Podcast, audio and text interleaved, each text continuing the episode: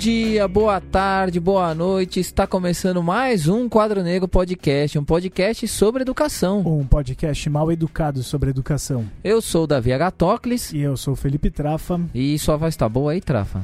Cara, depois das dicas, eu venho fazendo aqui meus gargarejos constantes, né? Nada de pigarrear para limpar a garganta. Ah, então você tá mandando bem, porque eu não tô nessa não, cara. Só que eu continuo tomando muito café, cara. É, e, e também não. Mas pelo menos você não toma bebida alcoólica antes da aula, né? Antes não. Durante também não. Durante talvez, depois fechou, né? Não, pelo menos essa eu não tenho, né? Porque eu não consumo mais álcool, né? Dessa Você vida. consome Tampico, cara. Eu não sei se isso Não, é pior que pi- Tampico eu não consumo, não, cara. Consumo. Que, que, pra verdade, que tipo de. Eu nem sei que coisa que eu bebo no trabalho, assim, pra ser bem sincero. Né? Porque, pô, eu, eu, eu tenho um chá que eu levo. Mas enfim, o pessoal precisa saber disso agora, né? Precisa saber que nossa conversa é muito boa. O chá que eu tô falando é chá do bem, viu? Quer dizer, todo chá é do bem, mas eu tô falando é chá de bebê mesmo, viu? A galera pensa muito errado, ainda mais naquele programa depois sobre precisam falar sobre drogas, né? E eu, como vocês sabem, o pessoal cisma muito com a minha pessoa, Os né? prazeres da camomila. Pois é. Enfim, certo. Bom, cara, vamos lá antes que o pessoal interdite aqui o programa, feche a central, porque a guerra às drogas é algo muito complicado e aqui nós vamos falar de voz, certo? Com o nosso amigo Pedro aqui que veio bater um papo com a gente muito legal, certo? É isso aí. E que vai dar boas dicas pra nós no final do episódio. Lembrando que você pode acessar o site da Central 3, lá tem um monte de outros podcasts com vozes muito bem trabalhadas, muito aveludadas, pessoas muito interessantes que quem não conhece tem que conhecer, né? Com certeza. E também sempre lembrar da podosfera antifascista, né? Podosfera Antifascista, que tem uma página e você pode seguir no Twitter. Então é nóis, vamos lá pra sala de aula. Bora, vamos lá.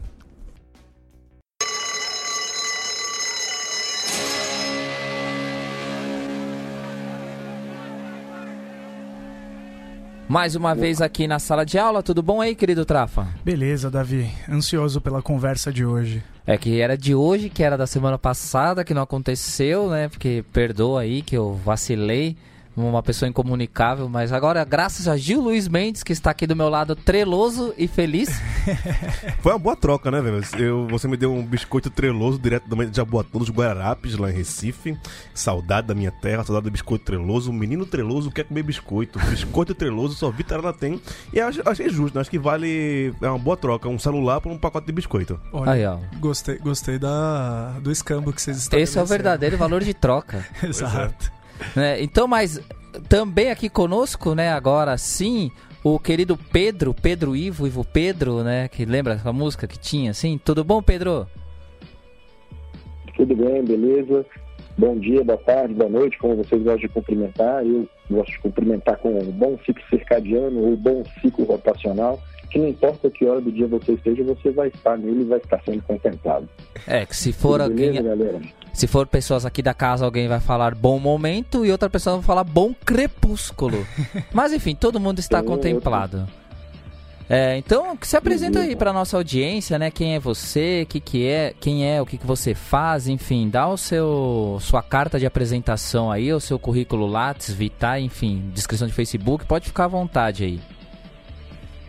Então, ó, meu nome é Pedro Ivo Pelicano, eu sou biólogo, fonoaudiólogo, e antes de mais nada, e com muito orgulho, eu também sou professor, professor de Biologia e Ciências da Secretaria de Educação do Distrito Federal.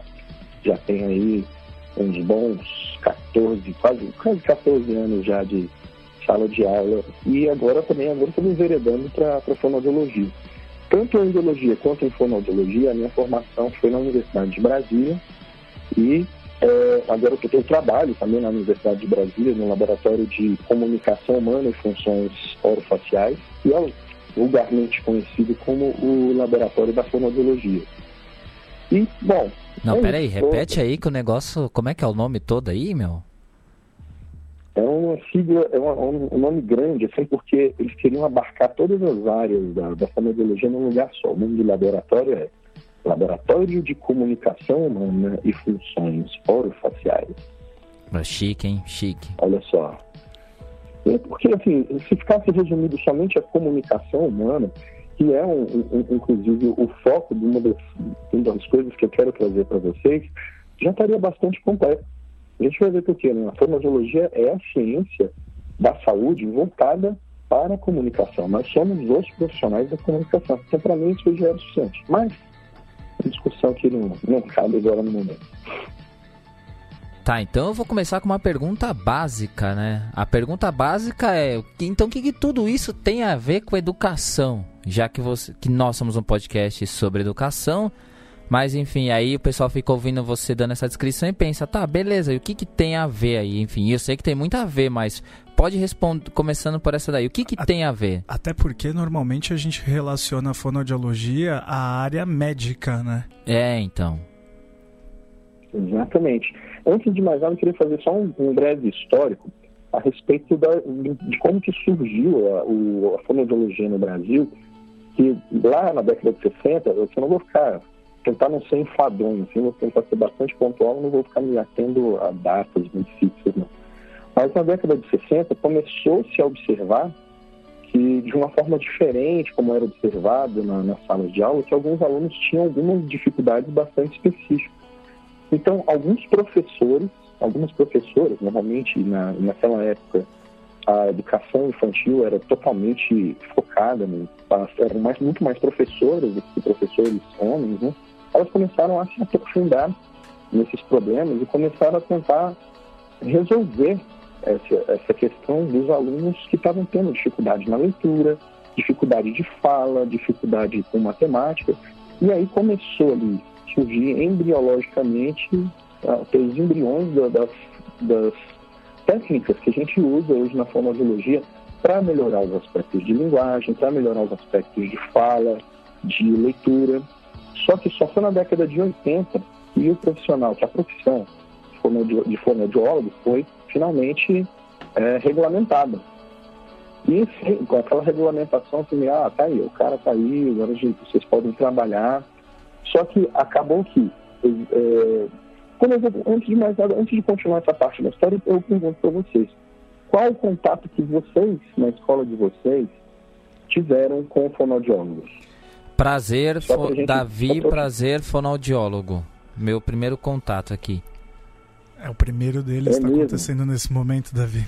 Eu eu, eu tive eu tive uma experiência, na verdade, com um aluno que ele tinha. Ele era, se não me engano, eu não, eu não vou saber, eh, enfim, comunicar qual era o, o nome né, do, do, do, problema que ele tinha, mas era a ausência do palato, né, do, do céu da boca. Uhum. Então ele tinha muita dificuldade. Fissura, a fissura palatina que ele tinha. Fissura palatina. E ele não tinha a pronúncia das palavras é, bem identificada, ao mesmo tempo ele também não processava muito bem auditivamente né, as palavras.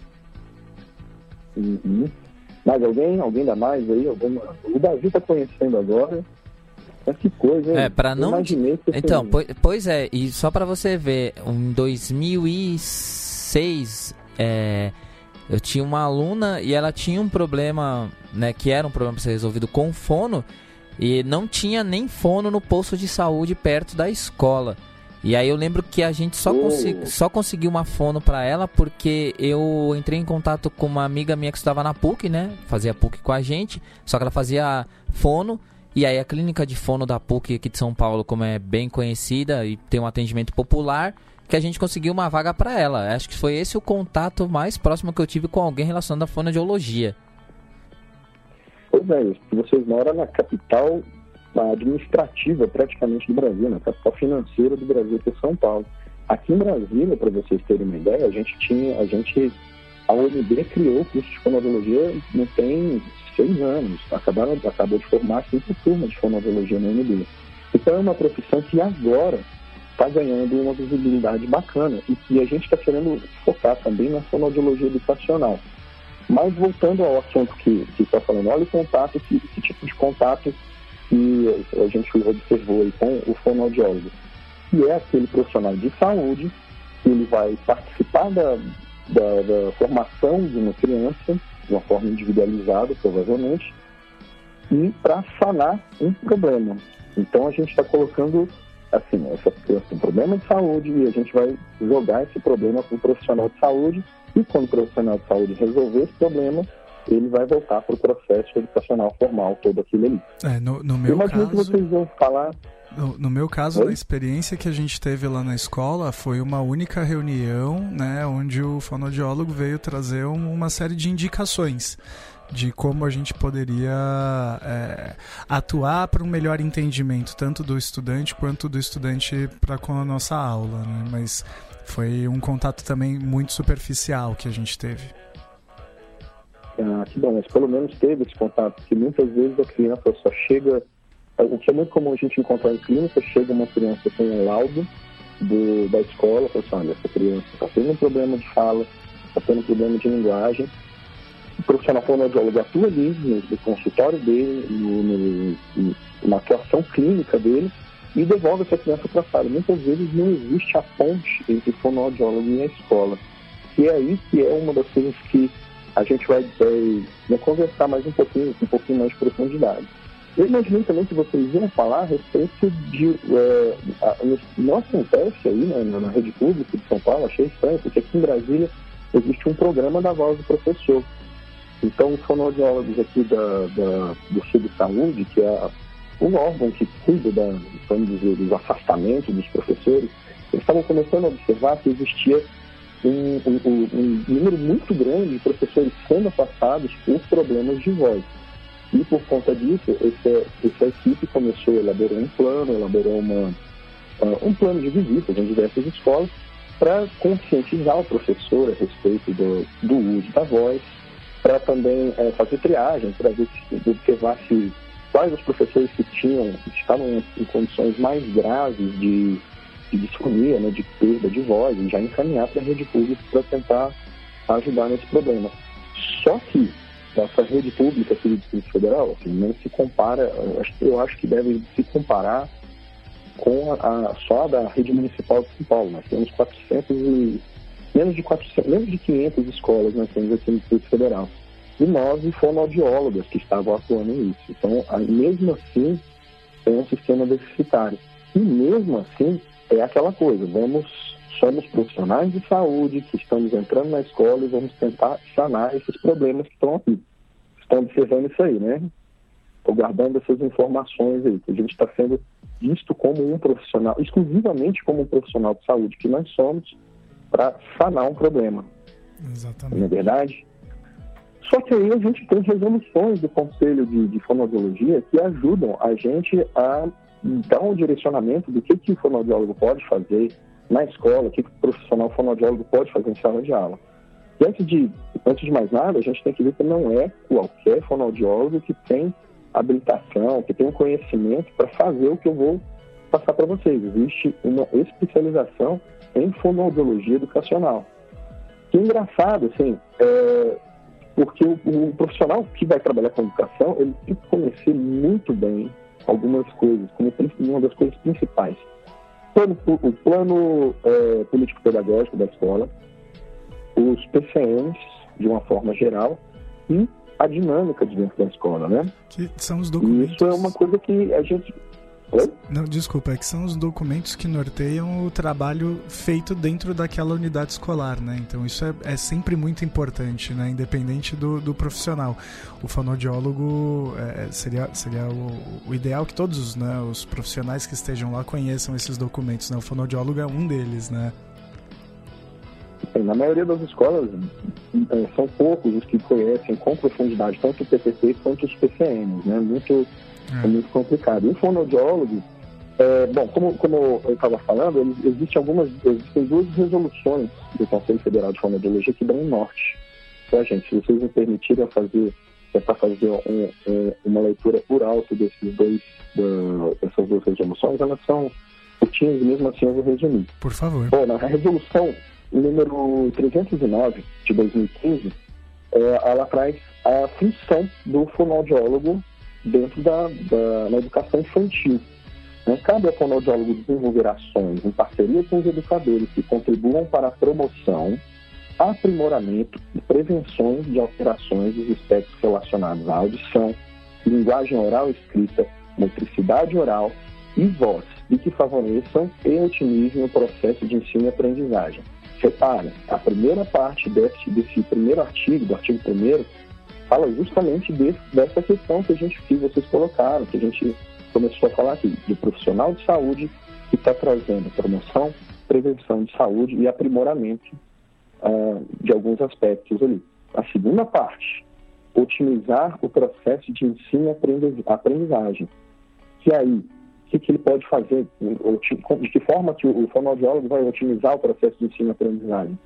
Com capacitação e assessoria de professores, de servidores da escola, é, participar de é, planejamento, desenvolvimento e execução de programas dentro da própria escola, orientações quanto ao uso da linguagem, metricidade oral. Metricidade oral, assim, para não eu vou repetir esse termo algumas vezes, nada mais é do que o controle motor da, das estruturas musculares, da boca, né? Porque para você falar, você movimenta uma quantidade gigantesca de músculos para poder falar. Né? Muitas vezes existe a deficiência, deficiências ou insuficiências que podem provocar problemas de motricidade oral.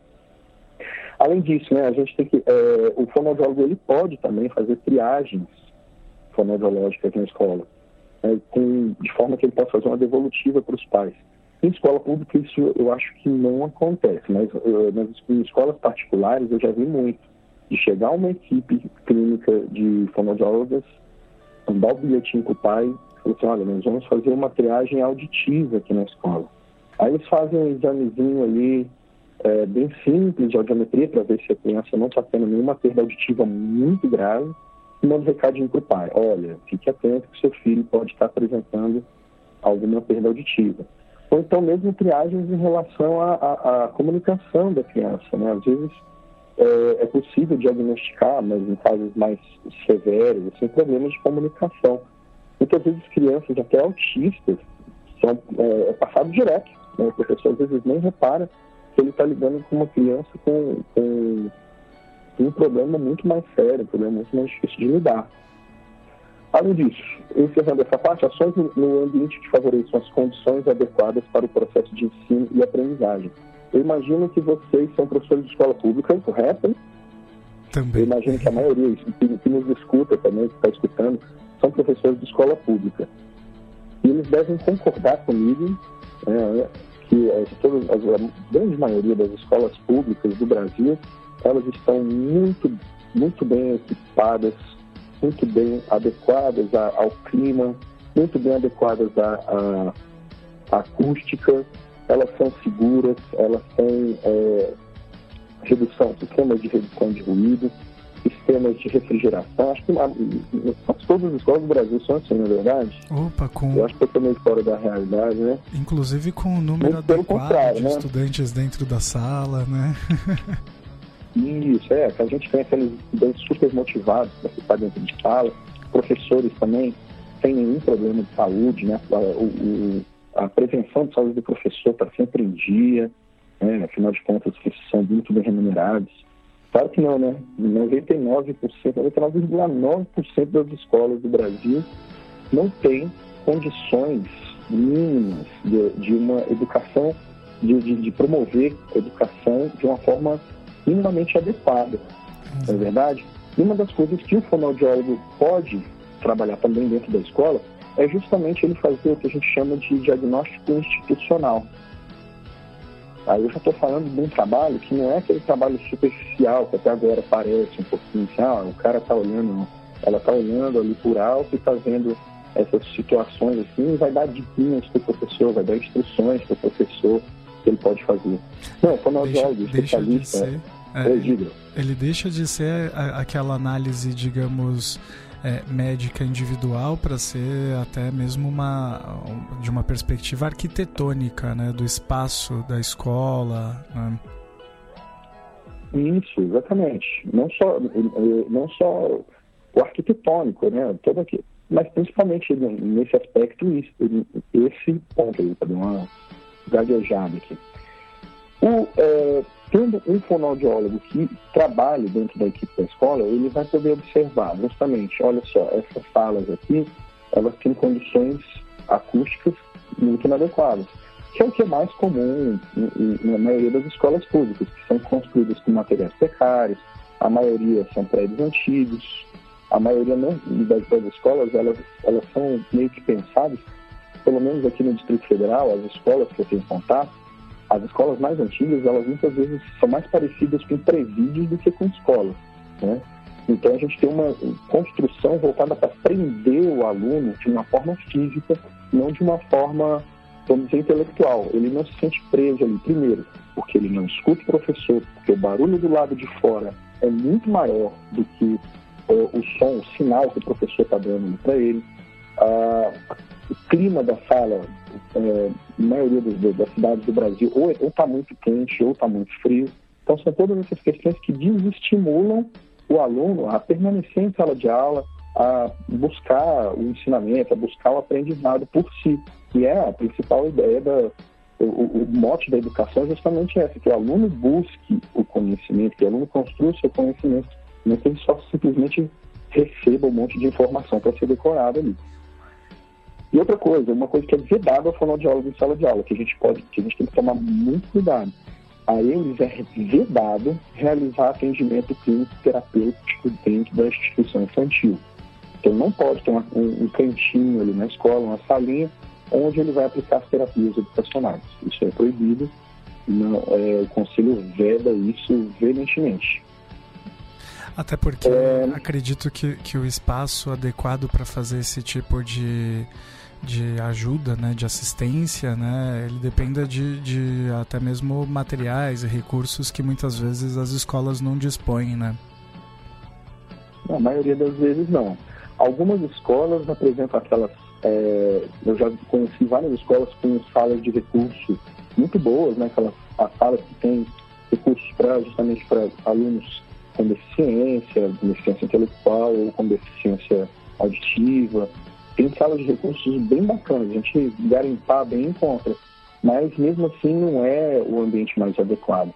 E outro ponto que, que, que é interessante a gente chegar, a ideia do fonoaudiólogo na escola não é higienizar a escola, no sentido de, uh, a gente estava, como eu estava falando, a escola dos anos, até os anos 80, quando foi institucionalizado, quando foi formalizada a profissão de fonoaudiólogo, como é que eram pensadas até aquele momento, até, até mais recentemente mesmo, como que era pensada a educação. A educação era, era higienizadora então, você tem os alunos que se adequam àquele processo educacional, aquele processo de decorar, aquele processo de memorizar, aquele processo onde uh, você faz prova, você faz trabalho, você se comportou bem, você foi aprovado. Agora, aquele aluno que muitas vezes, muitas vezes não, mas quase todos, praticamente todas as vezes, um aluno que era muito agitado, ou um aluno que não conseguia se aprender na, na, aula, né, não entendia o que o professor falava, todos esses alunos eles eram taxados de burros. E os burros reprovavam a já deles. Então você higienizava a escola nesse sentido. Você remove os burros, você coloca aqueles alunos bons, os alunos modelo, e você trabalha em cima disso. O que hoje a gente é, pensar um negócio desse é totalmente desumano. Né? Você está você tá separando, você está privando uma quantidade muito grande de crianças do aprendizado. Você está selecionando. Isso aí é, para mim, como eu falei, é, é, é, é inconcebível numa concepção de educacional, uma concepção educacional que é, que é teoricamente para ser para todos. Né?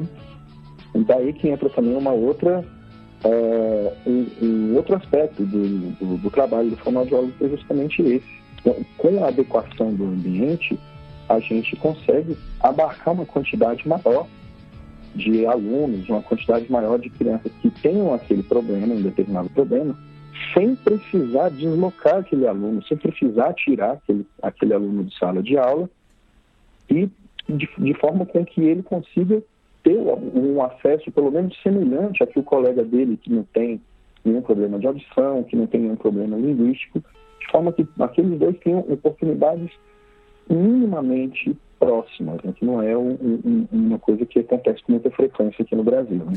Pedro, o, algo né, de tudo isso que você estava tava explicando para gente, né, me surgiu uma dúvida, né? É, porque algo que atrapalha muito o desenvolvimento né, na aprendizagem dos estudantes e que muitas vezes é, é, é, negligenciado até por desconhecimento. Né? A gente muitas vezes não sabe quais são os, os estudantes que possuem algum tipo de déficit né, na compreensão auditiva, no processamento auditivo. Muitas vezes a gente não, não sabe como posicionar melhor esses estudantes dentro da sala de aula. Muitas vezes o próprio estudante não tem isso identificado. Então, às vezes a gente tem casos graves né, de, de problemas de aprendizagem mas decorrentes de, de um, um, problema que é uma condição que aquele aluno possui e que interfere nesse processo de, de aprendizagem. É, durante aquilo, durante o, o, início da sua fala, você falou sobre a possibilidade né, de um, uma assistência né, de fonoaudiólogos dentro das, das escolas fazendo triagem, né, mandando carta para os pais, avisando para os pais que os filhos é, passarão por uma espécie de triagem. Né.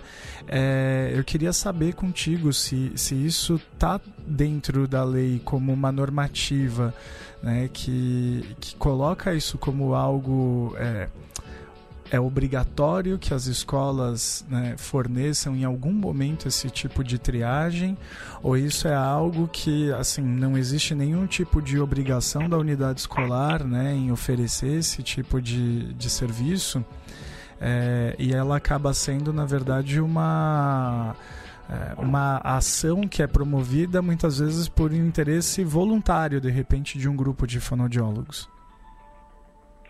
É, explicitamente, na lei não tem nada que obrigue a instituição a fazer esse tipo de levantamento. Explicitamente não.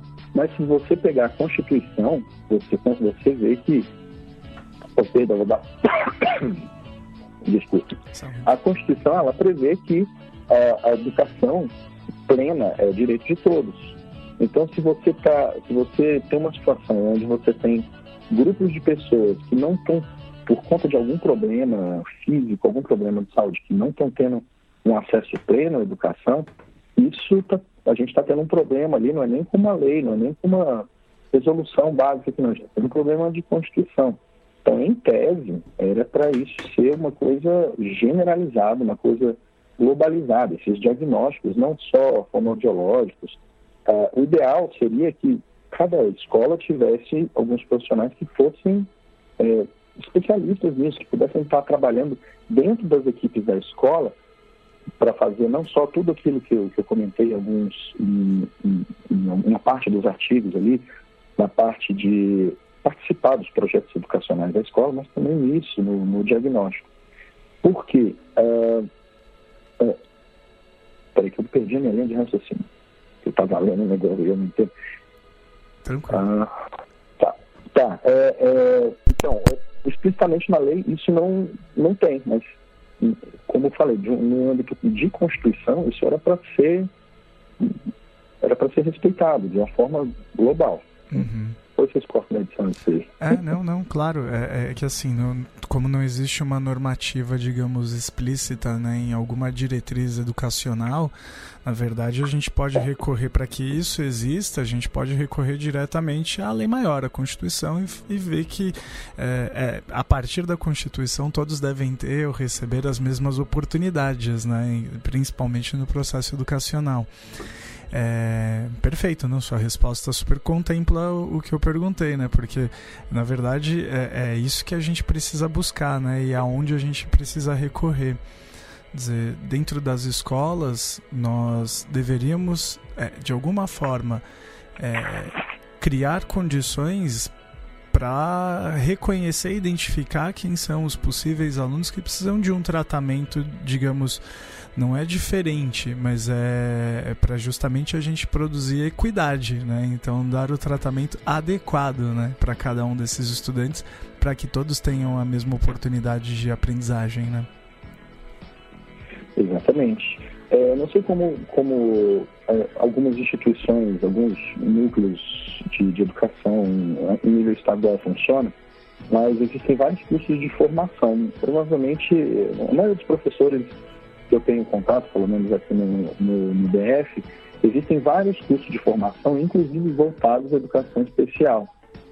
Só que ainda esses cursos, primeiro, quem já fez esses cursos sabem que muitas vezes é, é bem assim, muita teoria e pouca prática. E esses cursos, eles são muito, muito mais voltados à, àquela coisa que eu estava falando para vocês, a segregação mais do que a integração, mais do que a inclusão. É fácil trabalhar numa sala de aula cheia de adolescentes, de meninos de 12, 13, 14 anos, com um menino deficiente auditivo ali naquele meio, jamais. É muito difícil. No meu estágio de licenciatura, eu peguei uma turma com uma menina cega e outra turma com um menino surdo. Como que eu, como que, assim, eu não recebi esse preparo na minha faculdade, na minha licenciatura.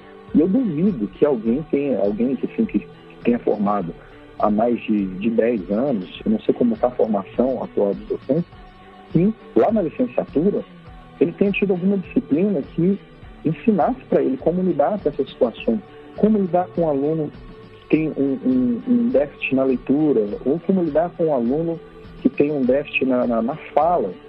Né? Tem toda a questão envolvida aí na formação do professor, só que a gente acaba na formação continuada, depois que o professor está formado, depois que o professor está em sala de aula, depois que ele está ali formando gente, aí que começam a se preocupar com isso.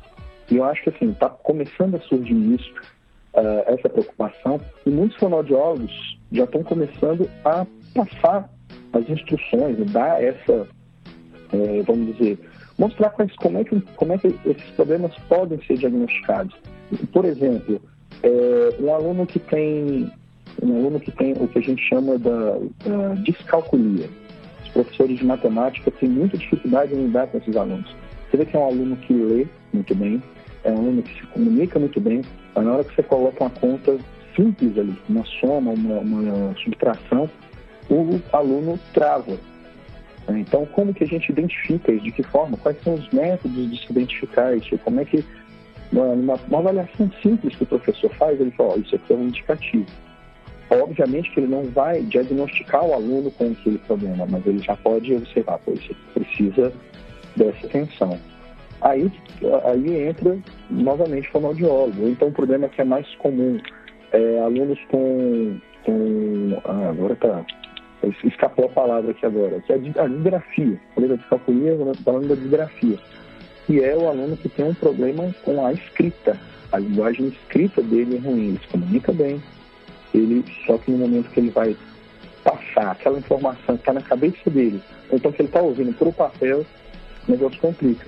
Esses são transtornos específicos de linguagem, que são fáceis de ser observados, fáceis de ser diagnosticados por um, profissional adequado, obviamente, um fonoaudiólogo, ou até mesmo um psicopedagogo consegue pegar isso aí e esse profissional vai conseguir dar o, o, o, o norte para o professor, para ele poder trabalhar com aquele aluno em conjunto, dentro da sala de aula, não, não precisar é, lógico, às vezes ele pode precisar ter um acompanhamento, dependendo do grau do problema, mas o professor já tem um norte, ele sabe como a melhor forma de trabalhar com ele, o que ele pode passar para aquele aluno, de que forma ele pode passar para aquele aluno, a, a instrução de forma que facilite um pouco o trabalho dele.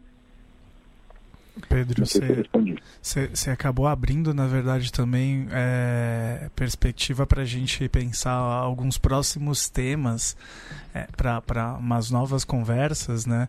Quando você falou sobre a questão do preparo do professor, né, que entra numa sala de aula e ele precisa lidar com algum estudante que tem uma necessidade especial, né, assim, né, muito diversa, como no caso de um estudante com deficiência visual ou auditiva muito severa, né? E eu, eu fico me perguntando, né, porque eu nunca recebi também treinamento adequado para, por exemplo, fazer adaptação avaliativa desses estudantes, né? E eu tenho estudantes com diagnósticos muito diversos, né? alguns nas mesmas salas de aula, é, daqueles que a gente realmente recebeu o diagnóstico. E, e, é importante, é um direito do aluno fazer um processo avaliativo que seja específico, né, de acordo com. É uma individualização, né? Você conseguir fazer um, um, uma avaliação para esse estudante que ele possa fazer é, como válida né, uma avaliação. Isso é muito difícil. E eu acho que a partir daí a gente abre para uma série de, de questionamentos, né? Mas eu vou, vou ficar mais nesse, é, nesse é, problema que você apontou agora, né? Mais próximo, sobre a dificuldade com a escrita, né? Será que o próprio professor ele tem alguma ferramenta na qual ele pode perceber que o aluno, apesar de se comunicar bem ele, ele tem ele apresenta algum tipo de problema como esse de não conseguir passar aquilo que ele pensa ou que ele escuta para o papel? Será que existe alguma forma que, que um professor possa auxiliar nesse diagnóstico é, e fazer algum tipo de indicação? Bom, aqui no momento eu pensei, por exemplo, na professora de português, na professora de redação, é que uh, às vezes ela vê, ela consegue observar um aluno é um aluno comunicativo, que é um aluno participativo. Só que no momento em que o aluno faz uma redação, vê aquela redação cheia de erros de português, muitas vezes erros que não era para Vamos pegar, por exemplo, um aluno de 14, 15 anos, que está lá no nono ano do, do ensino fundamental, cometendo erros de português muito graves, assim, erros ortográficos básicos, trocando S por Z, invertendo letra, isso aí pode, isso aí é um problema que o professor já observa e ele já pode é, fazer um encaminhamento. O que acontece muito em escolas é o psicopedagogo fazer isso. O professor conversa com o psicopedagogo e ele encaminha para a gente. Chega bastante isso para o fonoaudiólogo, nesse sentido. É, uh, só que muitas vezes esse professor, como eu falei, não tem essa noção. Ele, se a gente pegar professores que tão, são mais old school, vamos dizer assim, eles simplesmente reprovam, dá nota baixa, taxa como burro, dá de recuperação, o menino acaba tendo todo o estímulo para sair da escola e acaba por isso mesmo, que é o normal, o, o, o, padrão do que acontece. E é uma das missões nossas do fonoaudiólogo na educação é justamente essa, não ter essa. Uma das missões é justamente essa. Ter o aluno que está desmotivado, o aluno que está sem é, o próprio aluno muitas vezes se vê como burro, né, que às vezes até o professor é, Alimenta. eu já vi essa situação dele, o professor ri da redação do, do aluno. Olha só o que esse menino escreveu. Eu presenciei isso assim, né? Porque eu era aluno. Aluno sendo, sendo humilhado por professor por conta da sua dificuldade. Então, é, isso é escancara o despreparo que existe. Mas uma das ideias é justamente com essa, com essa formação continuada, não é um curso de formação que eu vou juntar ali, é, vai vir uma, um, um, especialista, vai dar uma aula de duas horas e vai, não, pronto, tudo ok, agora você está capacitado. Não, é um curso de formação continuada, curso de formação continuada para os professores manterem atualizados e conseguirem ter essa noção de que existem problemas, eles sabem que tem problemas, mas de fazer um acolhimento a esse aluno e não de segregar porque, afinal de contas, a gente pode, é, a gente fica muito preocupado com índices educacionais, índices de PISA, que também o nosso está longe de ser bom, mas a gente não consegue observar onde pode, onde pode estar o problema. É que às vezes, muitas vezes, uh, o professor, os professores responsáveis pela alfabetização, e aí eu falo alfabetização como um todo, desde o letramento ali da, aprender as letras, aprender a juntar as letras e formar sílabas, até a formação total de uma pessoa alfabetizada, que é conseguir escrever um texto pequeno que seja, que esses professores estejam preparados para observar isso e tentar já uh, contornar essas situações problemáticas. E não é só professor de português que eu estou falando. Qualquer professor que lide com alunos que vão estar trabalhando com textos, que vão estar trabalhando com, com linguagens. Aí a gente tem um outro problema também, né? Que a gente ainda está muito preso ao que o, o é, se tiver bingo aí, a gente, a gente marca, né? Aquilo que o Paulo Freire costuma falar, costumava criticar a respeito da, da, da educação bancária. Com esse sistema que vigorou até os anos 80, até hoje a gente tem muito resquício desse tipo de educação, onde o professor fala, o aluno copia, o aluno responde, o aluno responde só quando o professor solicita. Em que momento do trabalho pedagógico o aluno vai ter seu problema exposto, esse problema exposto de forma que o professor possa identificar e possa tratar desse problema, assim, não ele tratar em si clinicamente, mas poder começar a lidar com aquela situação. Na é verdade? O Pedro, e tem mais uma coisinha, na verdade, só complementando, porque dentro desse processo da educação bancária, a gente tem a própria formação do professor da, do, do cotidiano escolar do jeito é, também bancário, né? Porque é, quando a gente pega os dados lá, vai, vamos supor que os dados do PISA ou os dados da de qualquer aí dessas coisas fossem realmente bons para serem usados. Beleza. Nem se eles fossem 100% ok para serem usados, eles não são usados de forma correta, porque a discussão em cima deles é só como eu posso melhorar. E esse como posso melhorar é só como na prova seguinte eu vou ter um, um aumento disso aí. Porque você pega a, a, prova, sei lá, quando você falou da descalculia, quando você falou da questão da, da escrita, né, que aí vai para português e matemática, que são as duas habilidades cobradas ali nessas provas, né, cobradas de verdade, porque as outras entram só como secundárias. Tu, tudo que se discute é como é que faz para melhorar o resultado no sentido de que, ó, eu tenho que aplicar mais prova. Não se discute, por exemplo, por que, que alguns alunos têm dificuldades em português e dificuldades em matemática para lidar com isso. E aí entra uma coisa que a gente já discutiu no, no, no episódio aqui atrás, é que é, vira aquela questão diferente, assim, a, separar o que, o que é realmente um erro ortográfico, né, que é você, como falou, você troca uma letra para outra, espelha, do que é o, o, o não domínio da norma culta, que aí é outro processo também, que é completamente diferente, né? Quando a gente associa uma coisa com a outra, a gente acaba esquecendo até as variações linguísticas. E aí leva a gente a pensar que assim, é, é esse, a ausência desse profissional, vou dar um exemplo pessoal. É, esse ano eu tenho a, aluno surdo, tenho aluno com é, deficiência é, enfim, eu não, eu não sei o, o, nome, desculpem, perdoem as pessoas que estão ouvindo, mas é alguma coisa relacionada ao cérebro, assim, então vou chamar de deficiência cerebral, mas eu não sei o nome correto, tá? É, e aí, assim, eu tenho... Deficiência intelectual. É, né? então. Não sei se existe uma deficiência intelectual associada aí. E aí o que acontece? Pelo menos fica lá no laudo, né? Aquela coisa gritando, aquele DI berrando na sua cara. E não só isso, né? Você entra, é quando você, quando ele pega a lista, o, aparece o Intel, né? Que é de intelectual. Uhum. E às vezes o aluno pergunta o que, que é aquilo e por que, que o nome dele tem aquilo. E aí eu já ouvi, às vezes, professor falar na frente da sala, falar, ó, isso aqui é o que garante que você não reprova de ano. É, então assim, eu já vi isso, assim, isso é muito cruel, né? Então aí mostra o despreparo do professor, né? Mas beleza. E outros que são mais humanos, que tentam tratar a coisa de uma maneira mais correta, passa por um outro problema. Igual eu, por exemplo, é, o menino que tem problema de surdez, eu só agora tô conseguindo me comunicar com ele. Pra falar a verdade, porque a gente tem uma intérprete de Libras lá na escola, mas eu sempre falo que assim, eu falo, mano, eu não dou aula para esse menino. Quem dá aula é, é, a intérprete. E aí muitas vezes eu nem sei se ela interpreta a coisa do jeito que eu tô falando, assim. Porque muitas vezes eu vejo, por Qual exemplo, é que ele. Que você dá aula? É sociologia, né? Qual é é sociologia. É, então é uma, matéria bem complexa, né? Imagina como lidar com coisas e ainda ter uma pessoa inter interpretando ali é, no meio, assim. E aí eu fico pensando que é como é, é, é meio que uma farsa, assim, porque é, eu, não, eu não dou aula para ele.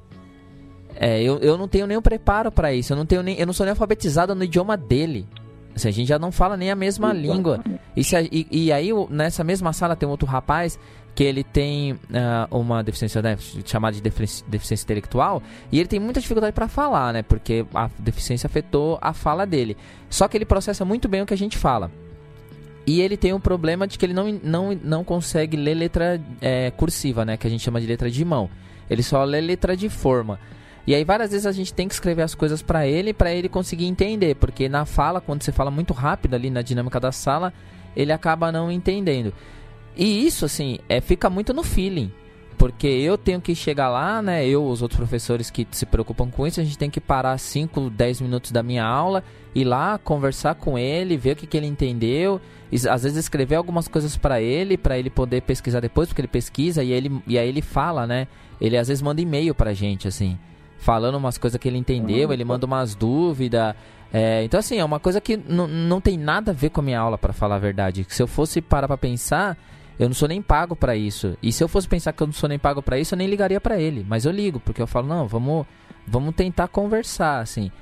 E aí, é, é essa questão toda que você estava colocando, né? Não ter um profissional que me auxilie nisso acaba virando um feeling. A gente tem que sentar às vezes lá e ficar discutindo. E aí entra aquela coisa, porque às vezes tem professor que usa a formação dele, que foi em outro momento, que foi por outro caminho, coloca como se fosse uma verdade absoluta. Ele fala: "Ah, eu não vou fazer isso porque isso para mim é, sei lá, é, não é vontade de estudar.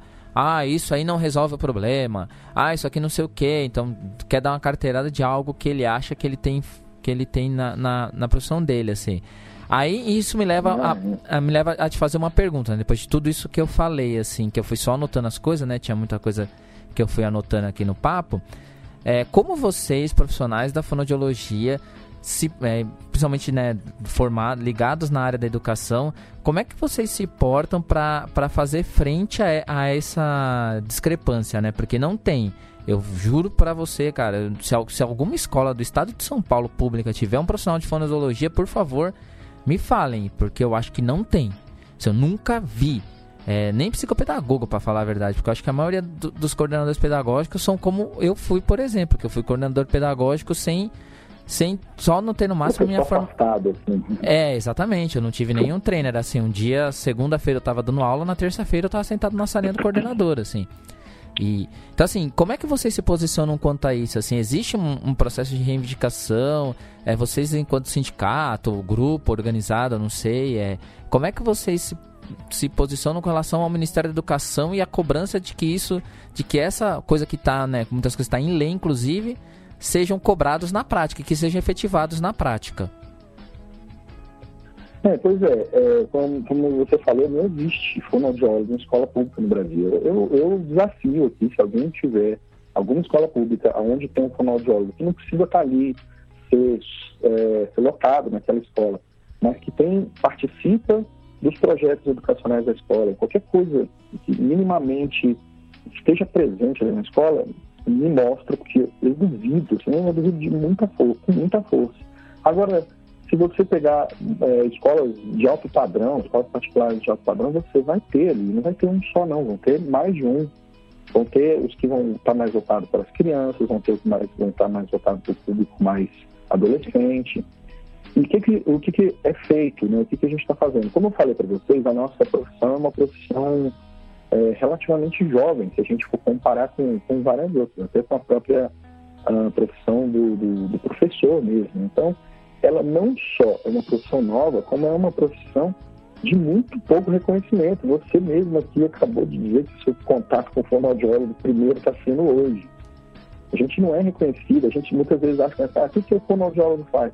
Ah, ele cura gagueira, ah, ele trabalha com cantor, ah, ele trabalha com Silvio Santos, com locutor de rádio, essas coisas. A gente... Então, a nossa profissão, a gente, a gente tem um trabalho muito intenso de fazer, de, de mostrar, por isso, um, dos motivos, inclusive, de eu ter criado o podcast é justamente mostrar o que, que nós fazemos, qual é o papel do fonoaudiólogo no, das várias áreas que a gente pode atuar e também para a gente, eh, também a gente começar a reivindicar várias, várias coisas nos níveis legislativos. A gente estava saiu uma lei esse ano, há poucos poucos meses, colocando o psicopedagogo como obrigatório. Não sei se é federal, se é estadual, vou tentar buscar aqui se eu se dá, não, como o telefone funcionando aqui, é meio difícil. Mas, é, se, não, não me engano, é uma lei aqui distrital do Distrito Federal, colocando o psicopedagogo como um profissional uh, obrigatório dentro de, dentro de escolas.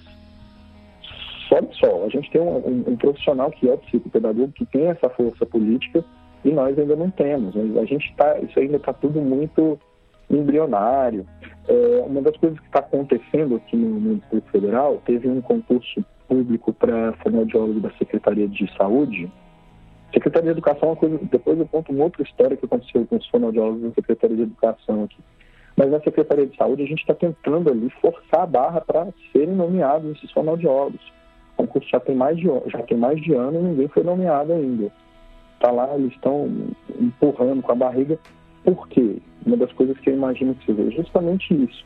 Quem está ali com a caneta na mão não sabe o papel do profissional. Então, a gente está buscando isso, o reconhecimento da profissão e, assim que, juntamente com isso, o, o é, a força política, de tentar colocar alguém que tenha, que valorize isso lá dentro. Né? Principalmente é, é, mães e pais que têm filhos que precisam desse profissional, que é muito comum mães e pais de crianças autistas, mães e pais de crianças com é, dislexia, com síndrome de Down, também tudo isso dentro da, do escopo da, da fonoaudiologia. E, é, como eu falava, o que aconteceu com os fonoaudiólogos da Secretaria de Educação? Em 2007 ou 2008, se não me engano, teve um concurso, foram nomeadas algumas fonoaudiólogas para a Secretaria de Educação, ó, oh, que evolução, que legal, vamos ter fonoaudiólogos na Secretaria de Educação. O que, que aconteceu? Foram todas locadas para a Secretaria de Planejamento. Então, elas não mais atuam em sala de aula. Elas nunca chegaram a atuar diretamente em sala de aula. Elas estão trabalhando agora com é, um laudo de professor que, que precisa ser afastado por problema de voz, por exemplo, ou então é, estavam trabalhando com reabilitação de professores também, mas eu não sei se isso está não só de professores, né, da Secretaria de Planejamento, da parte voltada para a saúde, da parte de mais burocrática da coisa. Então elas não estão trabalhando muito assim diretamente, não tem nada a ver com educação praticamente. Agora é mais promoção e prevenção de saúde. Então eles tiraram o foco da educação imagino justamente por isso, porque existe um desconhecimento muito grande do que, que a gente pode estar fazendo na escola, do que, que a gente pode estar fazendo pela educação. E mas aí, aí me mostra que assim existe acho que uma queda de braço aí, né? Mas o pior é pensar que com todas essas reformas que a gente tem dentro da educação nos últimos tempos, assim, principalmente no, no, no governo do, do imbecil aí, é, a gente vai ver o efeito contrário, né? Porque eu acho que menos profissionais, na verdade, vão trabalhar na educação. Se o que a gente tem visto é isso, assim, se a gente pegar as escolas, por exemplo, aqui em São Paulo, modelo de escola integral, que cada vez mais coloca trabalho na, nas costas de, de, de, poucos professores, acho que o interesse de ter esses profissionais na área é zero, né? Inclusive porque é, quando né, você estava até falando dessa questão de que ah, a gente se posiciona para ter questões simples colocadas na sala, para que a gente se coloque, olha, a importância de ter o fonoaudiólogo, porque em grande parte o discurso que vem é meritocrata, né? Do tipo, ó, você não está conseguindo alfabetizar porque você, professor, é, não é um bom profissional. É, jogar a responsabilidade sobre o professor é sempre a primeira saída né, do governo. Ou depois colocar no aluno, falar, não, o cara, o cara não lê muito, sabe? Do tipo, ah, pô, bota o cara pra ler aí, meu. Pô, bota o cara pra fazer redação, bota o cara pra fazer tabuada, porque no meu tempo, quando fazia tabuada, a gente aprendia a fazer conta. Então é isso, então fica sempre nesse discurso da culpa é sempre o, o, o, o cara ali, né? O sujeito final ali e esquece da questão do profissional. Em cima disso, vou te fazer uma outra pergunta que é, é, é uma, é uma curiosidade, assim. É, existe, não sei se você conhece âmbito nacional, assim, eu sei que você estava falando do DF, né? E aí você falou que no DF tem alguns trabalhos específicos na fonologia com é, a, a, as, as escolas. Em âmbito nacional, você conhece alguma coisa que você pode falar para os professores, dar uma indicação? Existe, assim, algum projeto disso? E eu sei que isso poderia ser dica final, mas eu queria que você falasse agora, se possível, porque aí eu queria puxar uma outra pergunta lá na frente. É, indicação de material. Eu sei que, infelizmente, a gente, professor, tem que correr atrás, né? E aí eu, eu queria que você já, se você já quisesse já falar algum material que pode ajudar alguma coisa assim. E vocês profissionais ligados à área da saúde que estão ouvindo esse episódio de outros lugares e quiserem mandar para a gente iniciativas que tem nos outros lugares. Sugestões. É, e aí a gente também divulga. É, eu também, eu também gostaria muito de conhecer, porque são muito raros. O que eu, vou falar, o que eu falo para você é que o Conselho Federal de Fonoaudiologia ele tem alguns, alguns vamos dizer, eventos anuais. Um desses eventos anuais é o, é o sobre a voz, um lógico voltado mais para o professor, que não deixa de ser importante, né? o professor que cuida da voz e tudo mais, mas de conscientização a respeito de problemas relacionados a, aos déficits da educação, né? problemas específicos, transtornos específicos de linguagem, dislexia, gagueira, é, pô, descalculia, como eu dei o exemplo, a disgrafia. É uma quantidade tão grande de, de problemas que a gente observa. TDAH, TPAC, que é o transtorno do processamento auditivo central, que a gente não pode confundir com a deficiência. É um tipo de deficiência auditiva, mas o menino escuta, mas não entende nada. De forma bastante resumida, né? Então, é, para um público voltado, assim, voltado para um público mais leigo, outro professor, para um pai de aluno, o máximo que a gente encontra são cartilhinhas, né? São coisas muito simples. Falta realmente um, um, um material de qualidade voltado para para esses, esses profissionais e para os próprios pais, que muitas vezes, que é uma coisa que a gente encontra que é muito comum também, você chega com um, um diagnóstico para o pai que, olha, o seu filho tem um transtorno específico de linguagem. Ele é inteligente, ele é muito bom de matemática, mas ele tem um problema, um transtorno específico da linguagem ali. Pai não aceita, mãe não aceita, né, porque ele não está. É, duas coisas que podem estar acontecendo aí. Primeiro, que ele não tem consciência de que aquilo é problema. E outra, porque ele acha que está falando que o filho dele é um retardado que o filho dele tem um problema, é problemático. Né? É, colocando a pecha do, do, do, doente, né? É, exatamente. E uma outra coisa, assim, voltando ao que você estava falando, aqui, as questões do, do, do, nosso governo federal, a gente tem um futuro aí muito tenebroso pela frente. Porque desde a campanha, desde antes da campanha, o, o Ilustríssimo, ele se refere à educação os períodos da, é, da ditadura militar como os períodos, de ouro da educação. Né? É uma desinformação assim, tão bruta, né? é, é, um negócio tão absurdo. É mau caráter, né? Desconhecimento.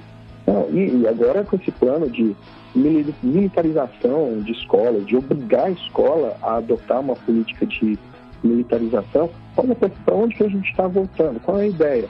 Voltar para aquele processo bancário voltar para aquele processo de higienização, onde você exclui o problema, você não trata do problema, você tira o problema da sua frente, bota embaixo do tapete e dane-se o que vai, o, o, que for aquela pessoa.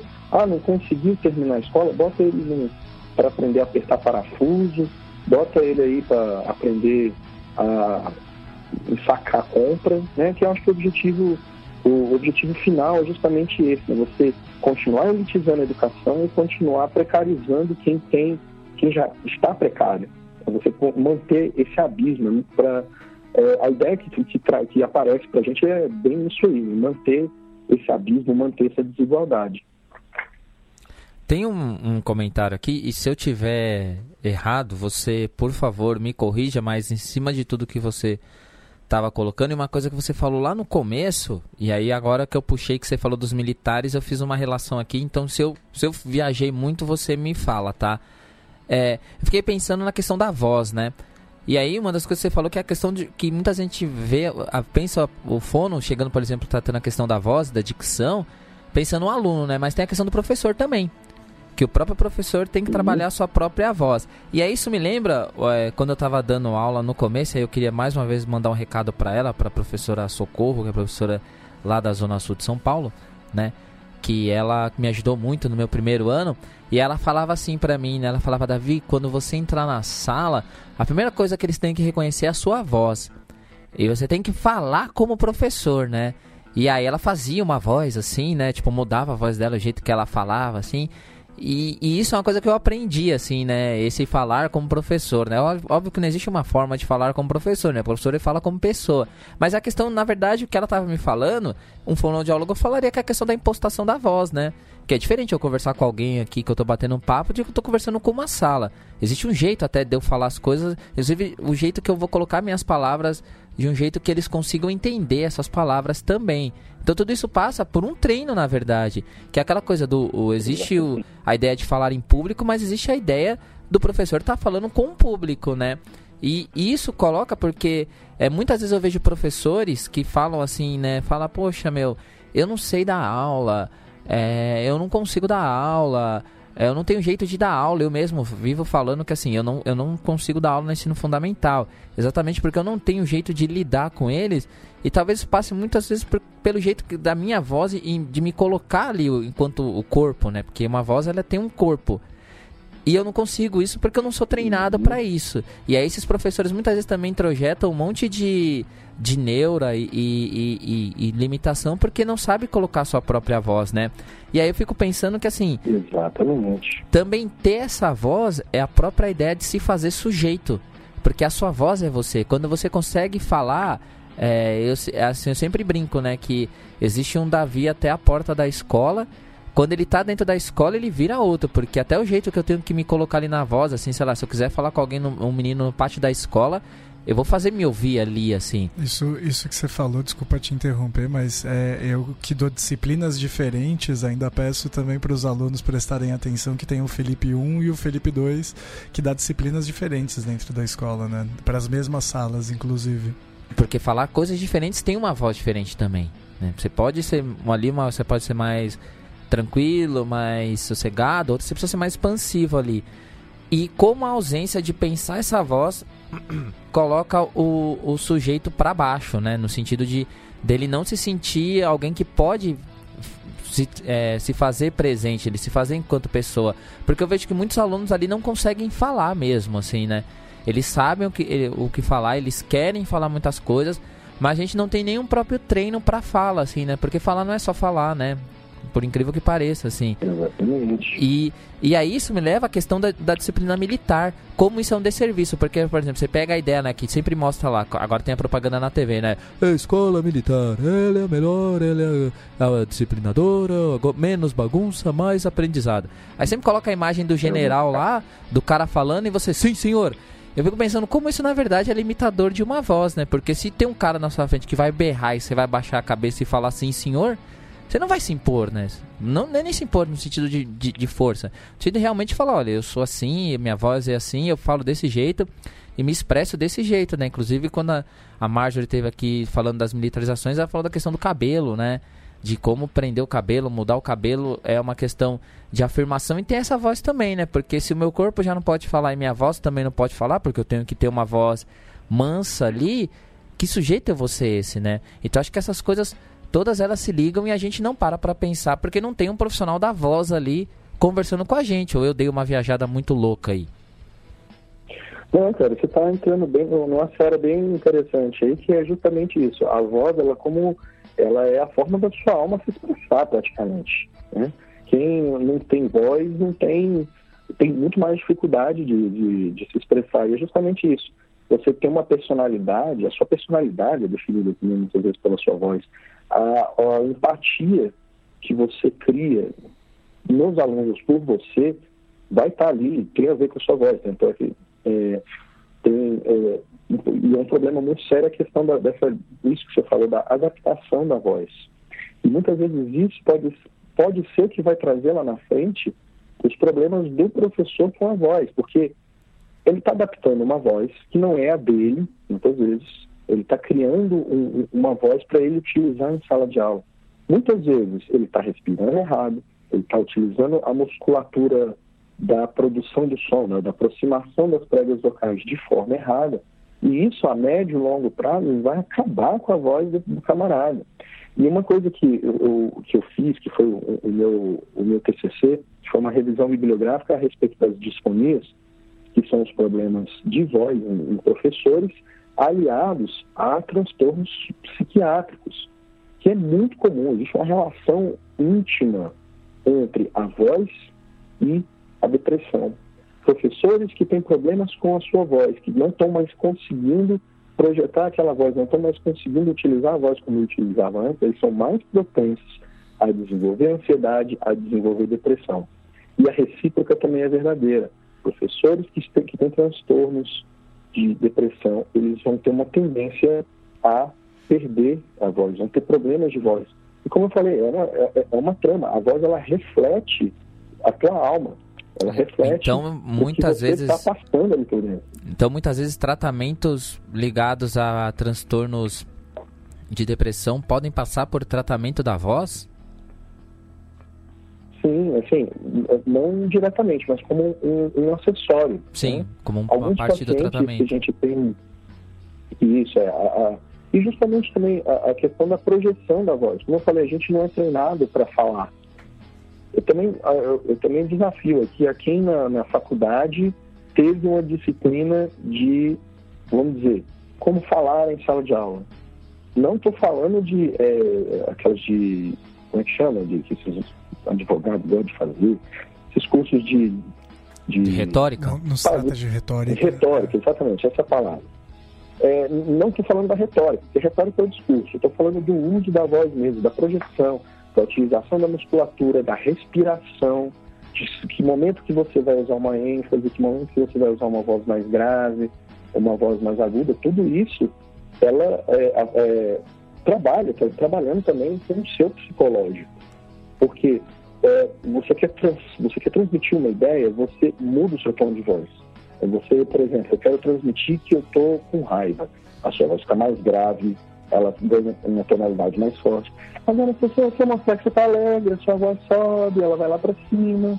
Então, é, você aumenta a velocidade de fala. Então, tudo isso são reflexos do que você está passando ali, do, do, do, seu eu interior. Né? Então, então, tem uma relação totalmente direta e a gente tem que prestar mais atenção a isso também, né? O cuidado com a voz ele vai ser também um cuidado com a sua, com seu, com a sua psique, né? Vamos dizer assim. Olha, Pedro, eu o Trafani até viu aqui, né? Fiquei com o olho brilhando porque achei muito legal toda essa também parte, esse complemento aí, mais essas informações que você trouxe foi incrível. Me fez pensar também na questão do teatro, né? De como a, a ideia de fazer teatro ajuda a gente, porque a gente faz vários exercícios com relação à voz. E aí me deixa triste porque, infelizmente, né, se fosse o momento aquele que tem, tiver, tem uma plateia, né, que a plateia falaria, ah, porque eu vou ter que encaminhar para o final. E fica aberto então to todas essas coisas aí né? Eu vou colocar um barulho de plateia aí no final só para só para fazer uma graça. Mestre da edição. E, então mas antes né? Então Trafani você quer completar mais alguma coisa aí para depois a gente passar para o encerramento? Cara é... eu, eu fiquei muito feliz de, de ter conversado com o Pedro sobre tudo isso, até porque me ajuda a refletir sobre, sobre as minhas práticas, né? Não vai falar que vai refletir sobre sua voz, porque todo mundo que ouve esse programa fala que sua voz é da hora. Tá? Olha, cara, eu tenho, eu tenho feito muito cuidado, sempre carregando garrafinhas de água. Acho que seria um momento adequado, inclusive, para o Pedro dar uma dica de como a gente pode preservar a voz enquanto a gente está trabalhando. Ah, Mas a, a minha, a minha única dica é sempre hidratar. Eu estou sempre carregando água. A maçã ajuda ou é lenda? Olha só, posso fazer aqui um, um, um, uma listinha assim de faça e não faça, que algumas coisas são. Pode fazer, porque eu vou inclusive anotar. Professores, né? Eu já estou aqui de eu acho que é o, lápis na mão. O público principal, os, principais ouvintes desse podcast são os, os nossos colegas professores. Então, é, é isso aí que você está falando. Tá? A voz ela tem que estar sempre hidratada. A gente tem uma concepção meio errada de que por exemplo, está tomando água, opa, bate no microfone.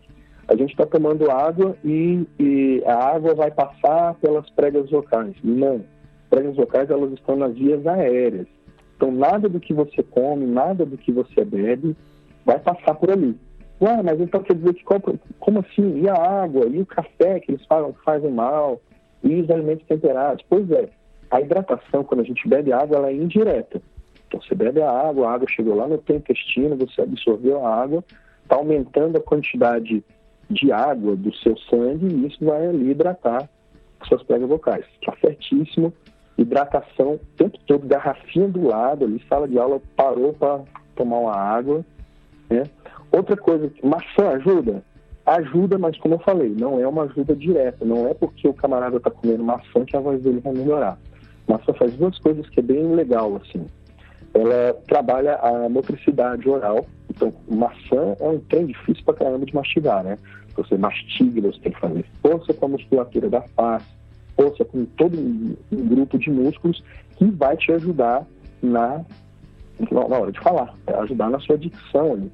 E outra, a maçã ela tem um poder de limpeza, um poder adstringente bem legal. Então ela ajuda a tirar resíduos de secreções que estão na boca, no fundo da boca, né, que muitas vezes provoca pigarro. Né?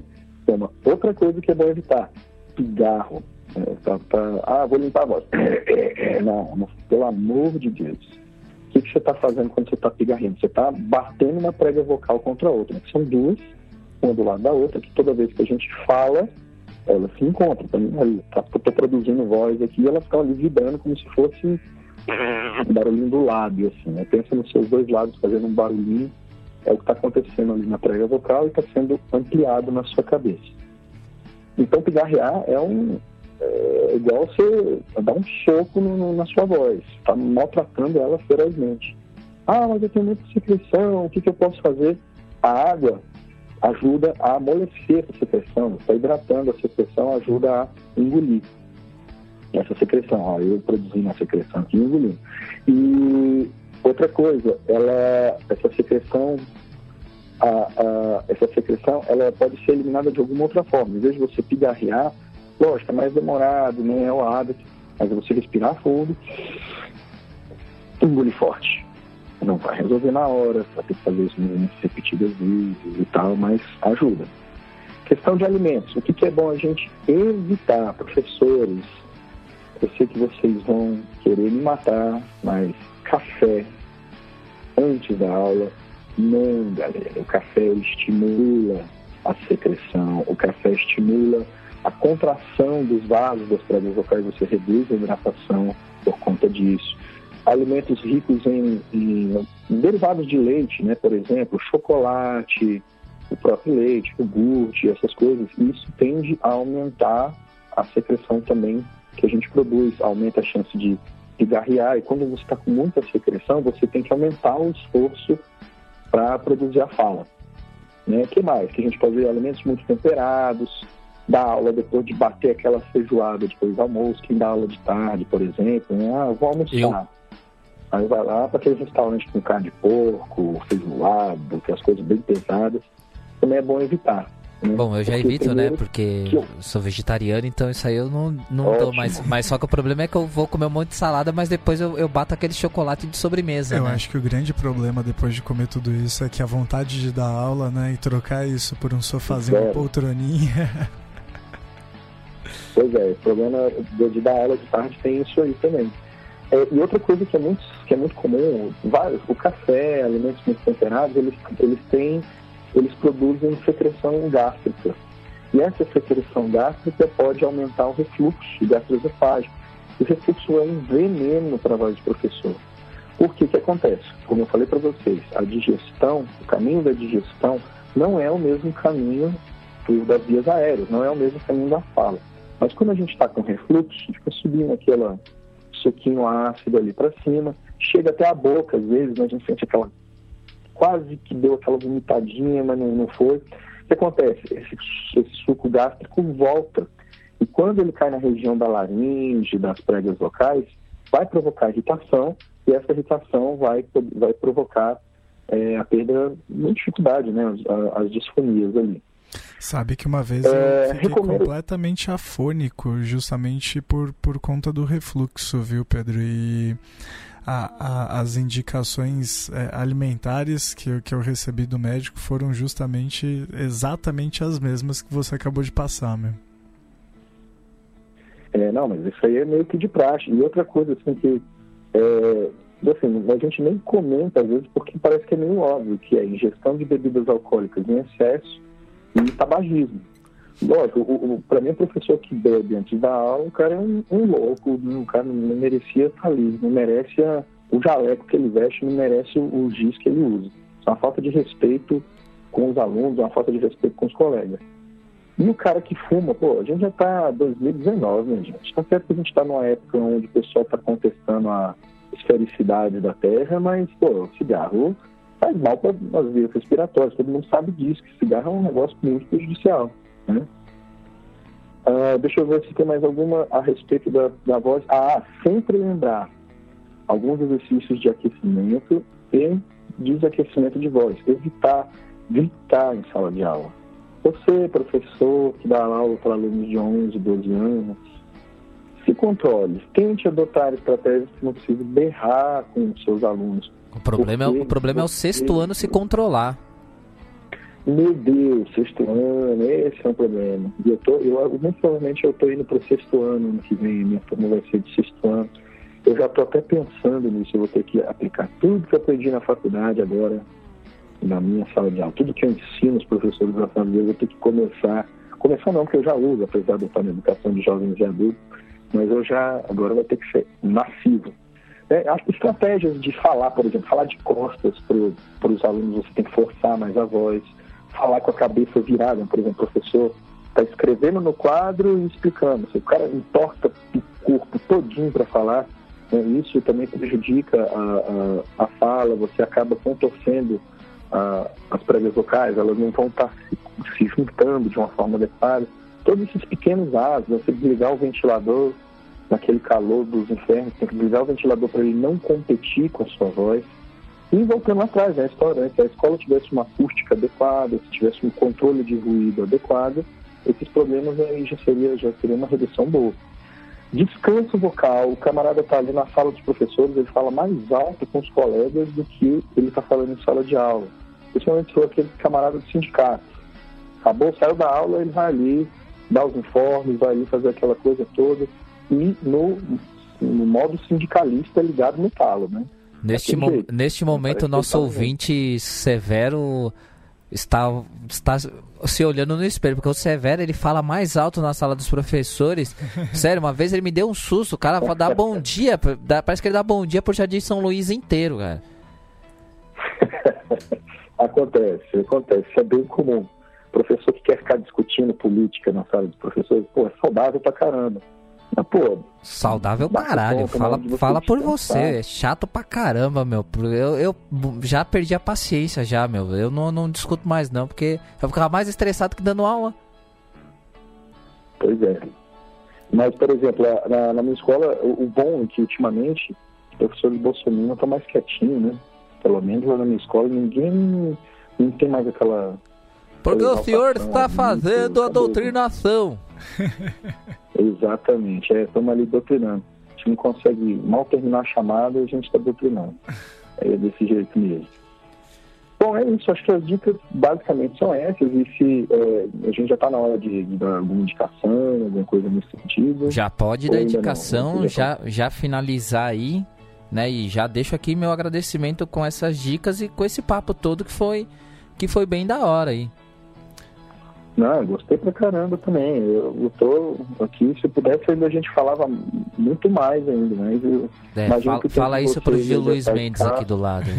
Ô Pedro, aproveitar também para fazer aí o jabá do seu podcast. Isso, isso, já passa tudo aí de uma vez já. Ah, claro. Não, com certeza. É, então vamos lá. É, para os professores, vocês estão do, eu imaginei que até vocês conhecessem esse trabalho. O Simples de São Paulo, eles têm um vídeo que se chama é, Minha Voz, Minha Vida. Tem no YouTube, é um filmezinho de 25 minutos, cheio de estereótipo de professor que fala demais, professor que é tudo certinho. Mas é um filme bem legal que ajuda ao professor a criar um pouquinho da consciência a respeito de como ele está usando a voz dele em sala de aula. Repetindo, é minha voz, minha vida. A gente usa esse a gente sempre mostra esse vídeo quando a gente está fazendo visitas em, em escolas para mostrar para os professores daqui também, porque professor, é professor de que canto, tem os mesmos vícios, então é, é bem, é bem legal esse vídeo aí para ver. Tem tudo, é fácil de achar. É, também, obviamente, fazer o alto jabá no meu podcast. Lançamos, lançamos, não, não sei, né? Estou praticamente sozinho nessa empreitada, estou no segundo episódio, chama Fonoaudiocast. Vai encontrar em praticamente qualquer plataforma da, de, de podcast, tem em tudo que é lugar que vocês encontram podcasts, no Deezer, Spotify, iTunes, estamos evoluindo aí, já estamos. A gente tá com. Eu tô com cheio de planos aí também. Que falar desse. Inclusive eu queria pedir autorização de vocês se eu pudesse colocar esse episódio no feed, depois que ele estiver prontinho, obviamente. Estará, se estará linkado, pode ter certeza que vai estar linkado. Ah, ótimo. E, e divulgaremos e... também no nosso Twitter, que é, é, um dos meios pelos quais a gente mais comunica com o público. Ah, não, que ótimo. Muito obrigado a vocês também por essa, essa divulgação. Estou começando e é bom estar. Tá, é, esse apoio dos pais é sempre bom. E, um, e também um outro podcast que eu gostaria de indicar, que é o podcast é, Fono Também Fala, de duas fonoaudiólogas elas têm um enfoque mais voltado para o profissional fonoaudiólogo, né? o meu é mais voltado para o público em geral, mas o dela, delas é mais voltado para o profissional fonoaudiólogo, mas com certeza tem, vai ter, é novo também, elas estão começando, mas tem um conteúdo, peraí que tem uma menina aqui pedindo beijo. Pronto. Tem uma menina aqui me pedindo beijo, tive que dar. é, e, mas é um conteúdo, é um conteúdo mais, é, que também com certeza vai interessar os professores, que elas são é, especialistas em linguagem infantil. Então, é, esse podcast que eu recomendo. Sem falar, né, vocês estavam perguntando de algum material para professor, existem várias cartilhazinhas. Ah, não, não, não vou indicar cartilha não, porque eu acho isso um, um, um, de serviço, né? Pô, ficar divulgando umas cartilhinhas mal feitas, não, chega, não vou divulgar cartilha. Tô pistolei agora. Bom, acho que são dicas importantes aí. Todas elas estarão aí no, no feed na hora que sair o, o, episódio. Eu só quero agradecer, cara. Muito obrigado aí pelo episódio, pela conversa, pelos ensinamentos aí. É, eu gostaria muito de, de ser atendido por você para você né, me, me passar dicas pessoais. Mas infelizmente, como a distância não dá, né? Que está lá, estamos aqui. Mas fica aqui que eu já anotei um monte de coisa que eu vou fazer. Certo? Um grande abraço aí. Muito obrigado por ter participado. E pode ter certeza que é, é, muitos desses ensinamentos vou continuar ainda recebendo, seguindo o feed do seu podcast. Então, Pedro, muito obrigado pela participação. Valeu mesmo por, por né, enfim, dividir com a gente todo esse conhecimento e ajudar, auxiliar para que nós, profissionais né, da, da área da educação, a gente tenha esse olhar também mais atento a todas essas questões que você apontou para a gente. Não, eu também estou muito agradecido pelo, pelo convite. Como eu falei, eu fiquei muito feliz de participar desse trabalho de vocês. Eu acompanho vocês já há algum tempo, eu acompanho o Quadro Negro pra, já há algum tempo e assim, já também me colocando à disposição para novas conversas, se aparecer algum outro assunto dentro dessa área, ou então mesmo, não sei, acho que vocês ainda não discutiram, por exemplo, BNCC de biologia, BNCC é, de ciências, que eu também estou com tô uma bagagemzinha que a gente pode trazer para discutir. Você pode... E mais uma dica para os professores, pessoal, mas só para terminar, ó, é aquela coisa, bebe bastante água, cuidado com a sua voz, você cuidando da sua voz, você está cuidando de você. Né? É isso aí. Então é isso, cuide da sua voz, cuide de você. Um grande abraço a todos, até a próxima. Tchau, Valeu. tchau, hein? Valeu, abraço. Um abração, tchau, tchau.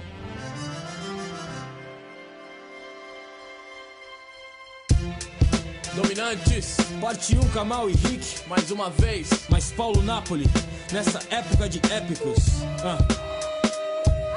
Da mais singela flor surge a mudança de humor dos deuses do Olimpo. Desde o 975 eu analiso e crio imagens tridimensionais.